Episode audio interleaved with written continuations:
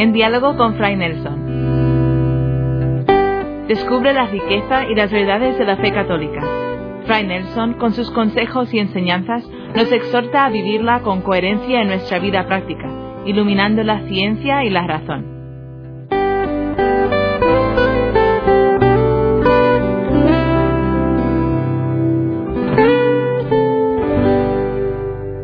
La palabra diálogo es algo así como la columna vertebral, como el hilo que conecta estos distintos programas. Y básicamente hemos empezado por un dolor, el dolor de un diálogo roto, dolor que conoció el Papa Juan XXIII, que lo llevó a convocar al Concilio Vaticano II. Ese dolor no tiene una respuesta inmediata ni sencilla, porque la ruptura de esa comunicación, la ruptura de ese proceso comunicativo, tiene que ver con muchas realidades como lo que veíamos la vez pasada, la diferencia entre la concepción científica y la concepción de la fe. Pero atención, es que no es una pelea entre la fe y la ciencia, es más bien la dificultad de dialogar con aquel científico que cree que la ciencia es el único lenguaje, aquel científico que cree que solo la ciencia puede establecer una verdad. Y yo creo que conviene también recordar en este momento lo que decíamos del método científico, cómo la ciencia para poder funcionar utiliza un método, recorta una parte de la realidad, controla condiciones de entrada y de salida, las variables, lo que se llaman las variables, dentro de ese ámbito, mide de la manera más segura posible, coordina esas mediciones a través de matemáticas en sus diversas expresiones, ecuaciones, em, integrales, tensores, matrices, vectores, lo que sea, pero lo expresa de un modo matemático.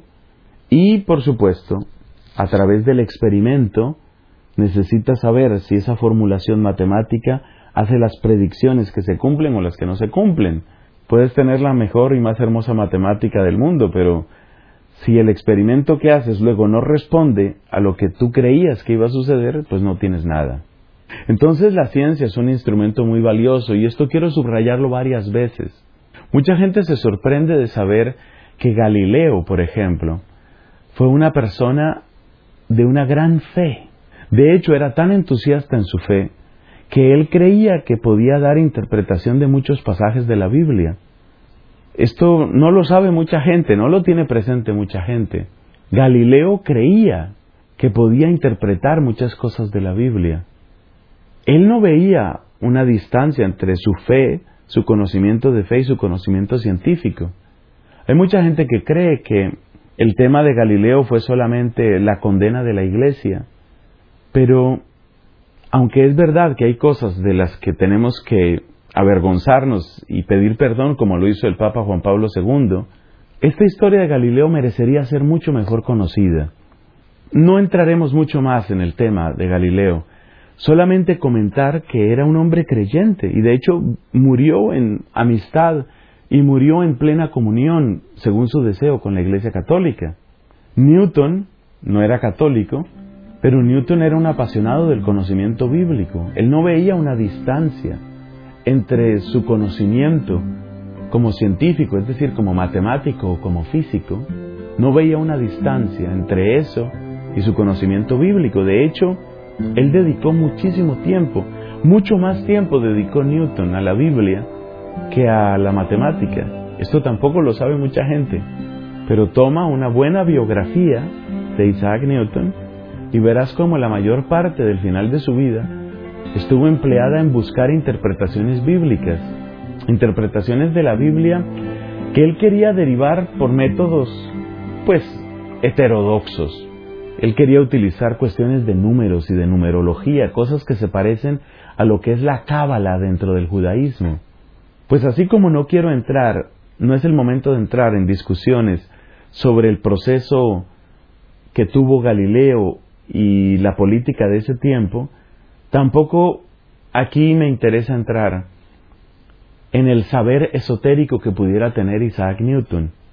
Lo que quiero destacar en ambos casos es cómo estos científicos se daban cuenta que su conocimiento de la ciencia no era todo y se daban cuenta que era posible para ellos, no solamente posible, era necesario para ellos ir más allá de los recortes. La ciencia hace recortes, están bien, sirven para algo, producen resultados, pero no todo en la vida cabe dentro de esos recortes. Y eso lo entendieron muy bien personas como Galileo o como Newton. Dentro del mundo católico, ¿cómo no recordar a uno de los más grandes científicos de Francia por esta misma época, un poco después, Luis Pasteur? Luis Pasteur era católico. Él se daba cuenta que sus investigaciones en el laboratorio no lo eran todo. Y él es de los que precisamente tenía más claro que era necesario tener esos espacios que llamamos laboratorios, porque uno de sus grandes avances fue descubrir que era necesario centrarse en unos aspectos del análisis del surgimiento de las enfermedades, unos aspectos recortar, él se dio cuenta que eso se necesitaba. Por eso debemos a Luis Pasteur un gran impulso en la idea de lo que es el laboratorio como lugar de investigación y las condiciones que debe tener el laboratorio. Eso lo hizo Pasteur.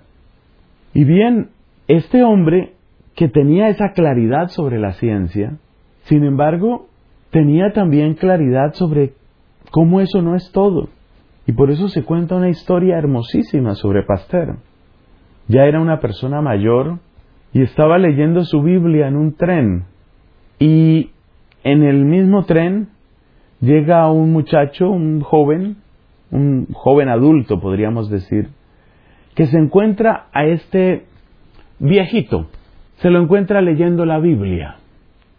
Y este era un muchacho muy entusiasta de la ciencia. Pero fíjate que una cosa es la ciencia y otra cosa es el cientificismo. Ciencia, la que hace un hombre como Pasteur. Cientificismo, la arrogancia con la que llega este joven a ese mismo vagón. Y sentado cerca de Pasteur, se da cuenta que está leyendo la Biblia y se pone a hablar con él en un tono burlesco. No creerá usted todas esas historias que se cuentan ahí. Bueno, Pasteur sostiene diálogo con él y parece que el diálogo fue lo suficientemente interesante para que este muchacho, que no sabía con quién estaba hablando, y que alardeaba tanto de, los, de las grandezas de la ciencia, este muchacho terminara pidiéndole a Pasteur, bueno, un dato ¿Cómo podemos comunicarnos? Hoy, en nuestra época, sería, eh, tienes WhatsApp, tienes tu PIN de BlackBerry, tienes tu correo electrónico, tienes Facebook. Ese sería nuestro lenguaje. Pero en aquella época, pues, sería la dirección postal. Y Pasteur le entrega una tarjeta. Y este hombre solo en ese momento se da cuenta con quién ha estado hablando. Entonces, mira que una cosa es la ciencia y otra cosa es el cientificismo. Una cosa es el esfuerzo intelectual serio, coherente, exigente, eficiente y productivo de la ciencia. Y otra cosa es creer que todo conocimiento humano está ahí y que toda respuesta humana hay que tratar de encontrarla por ese camino. Hay muchas cosas que no pueden lograrse. Hay muchas cosas que no son susceptibles de todo ese proceso de recortar, controlar, medir, matematizar y experimentar. Pero no es solo la ciencia. Quisiera dedicar unos minutos a que habláramos sobre otro ejercicio racional, el ejercicio de la filosofía. Porque habrá gente que dice, pues sí, esa presunción de los científicos tiene que acabar mal. Eso no es verdadero conocimiento, ese no es el único conocimiento. Pero aún personas que se dan cuenta de los límites del conocimiento científico, a veces creen que la sola capacidad racional humana puede lograr todas las respuestas. de un modo genérico podríamos decir que estas personas están dentro de lo que se llama filosofía. Y esas personas que no son idólatras de la ciencia y que no debemos llamar cientificistas, por supuesto, sí en cambio son personas que pueden idolatrar la razón humana. Y entonces tendremos que llamarlas racionalistas. Mira, el problema no está entre la ciencia y la fe, sino entre el cientificismo y la fe. Y el problema no está entre la razón y la fe, el problema está entre el racionalismo y la fe. Y uno puede ver los límites de la ciencia, uno puede darse cuenta que no todos los problemas y las preguntas humanas caben dentro de ese método. No todo cabe ahí. En particular, como decíamos en nuestro programa anterior, lo que tiene que ver con el deber ser, con la ética, y lo que tiene que ver con el sentido, el para qué de la existencia humana, no se puede abordar propiamente desde la ciencia. Porque, por ejemplo, decía Charles Darwin que finalmente aquellas, aquellos individuos, aquellos organismos que están dando una respuesta más completa, más sólida, más eficaz a los retos del medio ambiente, son los que tienen mayor probabilidad de sobrevivir y por consiguiente de pasar una herencia a su descendencia.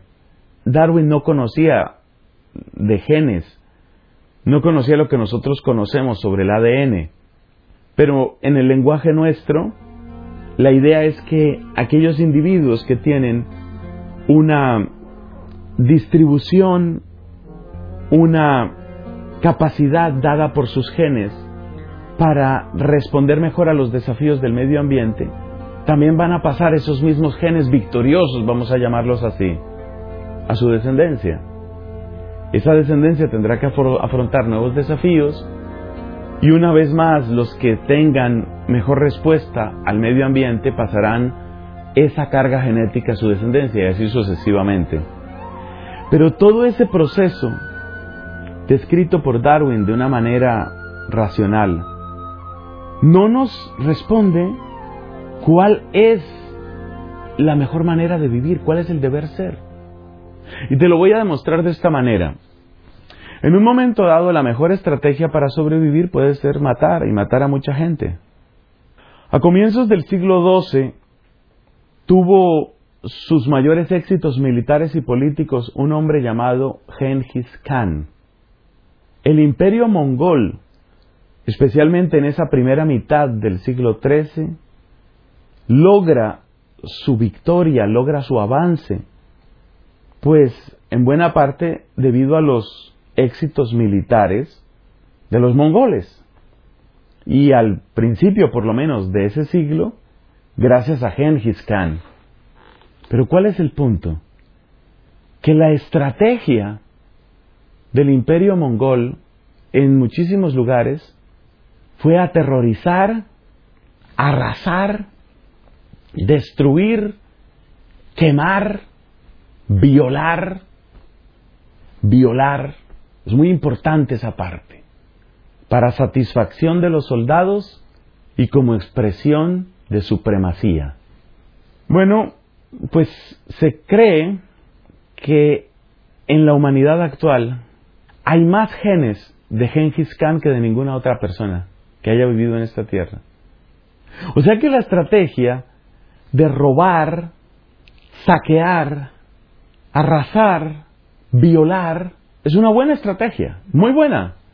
Si de lo que se trata es de transmitir genes victoriosos, es una magnífica estrategia. Dedícate a imponer tu ley, mata al que se te oponga, destruye la infraestructura de las naciones o países o pueblos que se te opongan y viola a todas las mujeres que puedas. Tus genes serán victoriosos. Yo no estoy diciendo que los científicos prediquen esa clase de lenguaje.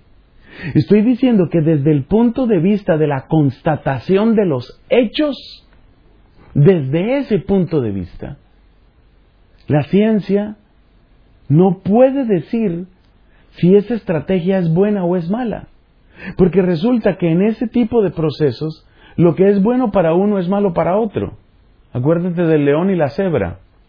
Si le preguntas al león, ¿qué tan bueno es eso de andar por ahí matando cebras? Él dice, es buenísimo, buenísimo, buenísimo. Yo realmente lo recomiendo.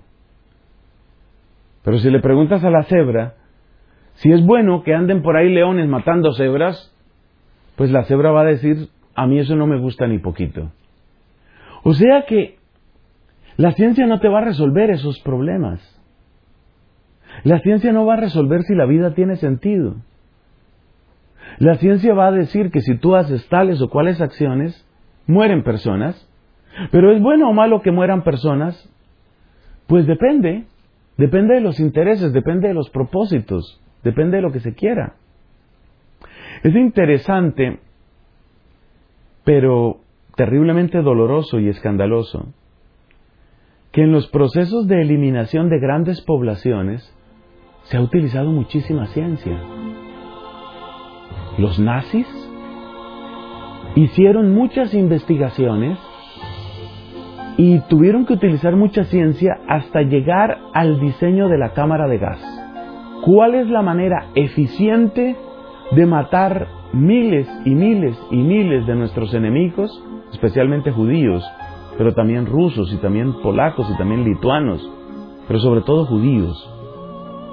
¿Cuál es la manera más eficiente de matar miles y miles y miles de judíos, ojalá todos los días? Para eso se utiliza la ciencia.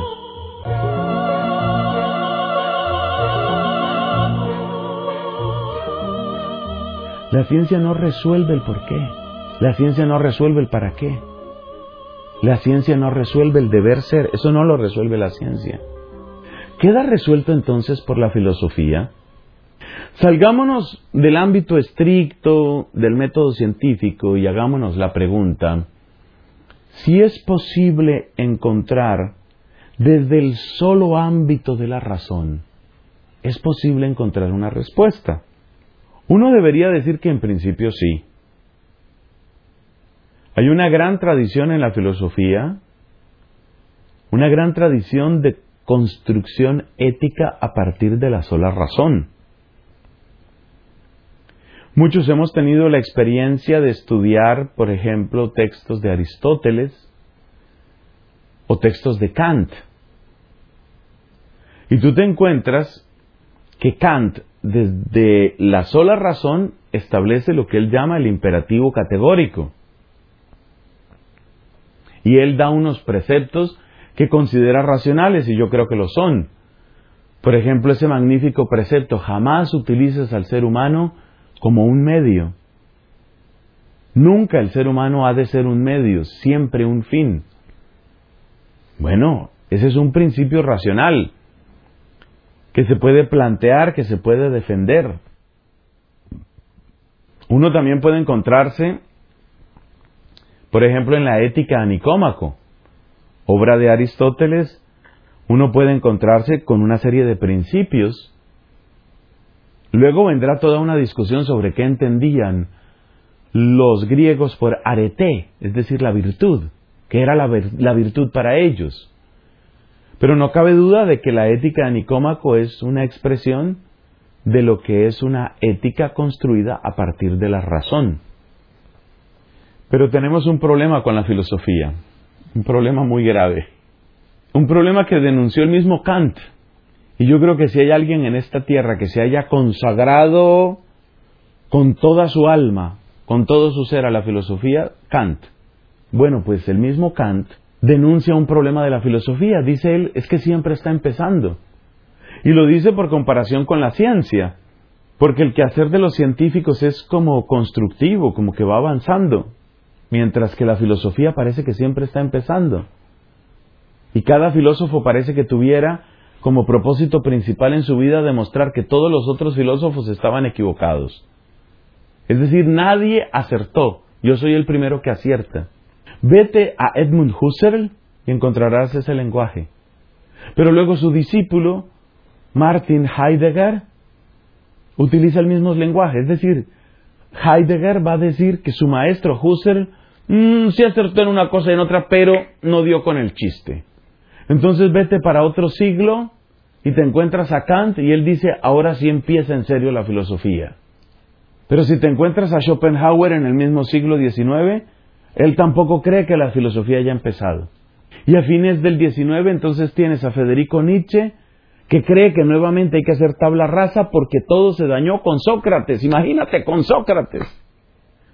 O sea que este hombre necesita desmontar toda la filosofía. Sí, la filosofía y la capacidad racional humana pueden darnos algunas luces, pero el problema del filósofo son los otros filósofos.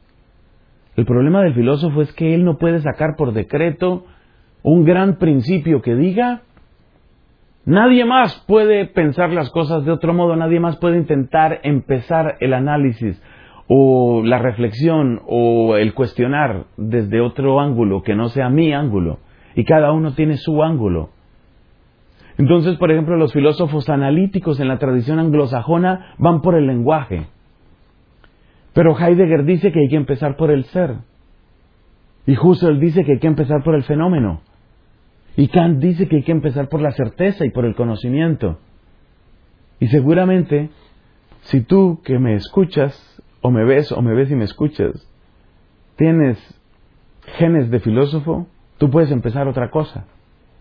Y resulta que a partir de ahí puedes llegar a muy diversas conclusiones, porque hay uno que tiene nombre de filósofo, Jean-Paul Sartre. Y para Jean-Paul Sartre, pues la vida da náusea. Es una pasión inútil. Otro filósofo dice, la vida es hermosa, maravillosa. Entonces para uno sí tiene sentido, para otro no tiene sentido. Y si tú vas por ese camino, pues tú llegarás a una respuesta que será la tuya.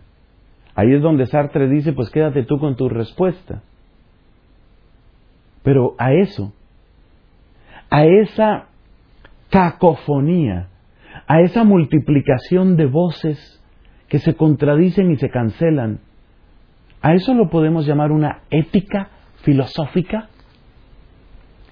Realmente, realmente, la razón humana puede establecer muchas cosas buenas. O sea, ¿qué cosas son buenas? Muchas cosas que son malas, eso es verdad.